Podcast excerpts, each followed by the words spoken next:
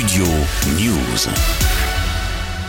À toutes les étapes de ce projet, le manque de rigueur, l'opacité et je le dis, la désinvolture ont conduit au fiasco. Le rapport de la commission d'enquête du Sénat sur le fond Marianne est accablant pour la ministre Marlène Schiappa et son cabinet au lendemain de l'assassinat de Samuel Paty. Elle avait alors lancé ce fonds dans le but de défendre les valeurs de la République et lutter contre le séparatisme via des posts sur les réseaux sociaux.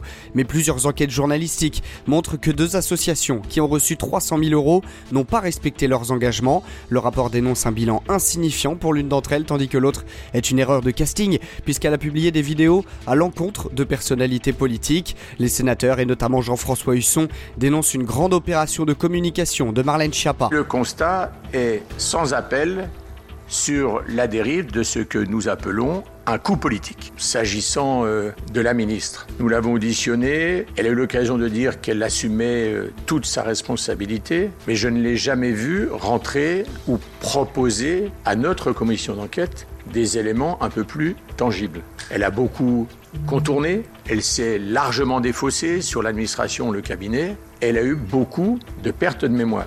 Il y a certaines prises de parole qui sont consternante de mon point de vue et affligeante. Auditionnée par la commission d'enquête, Marlène Schiappa avait nié toute implication et toute responsabilité dans le dossier. Pourtant, c'est elle qui devait s'assurer du bon fonctionnement de ce fonds, où 2,5 millions d'argent public ont été subventionnés. Mais clairement, la mise en œuvre du projet s'est faite de manière opaque. Les sénateurs reprochent à la ministre et son cabinet d'avoir, dans un premier temps, outrepassé son rôle en s'immisçant dans le processus de sélection. D'ailleurs, le choix de ces associations laisse dubitatif. La demande de SOS Racisme avait notamment été rejeté lorsque d'autres associations moins concernées par le sujet ont été retenues.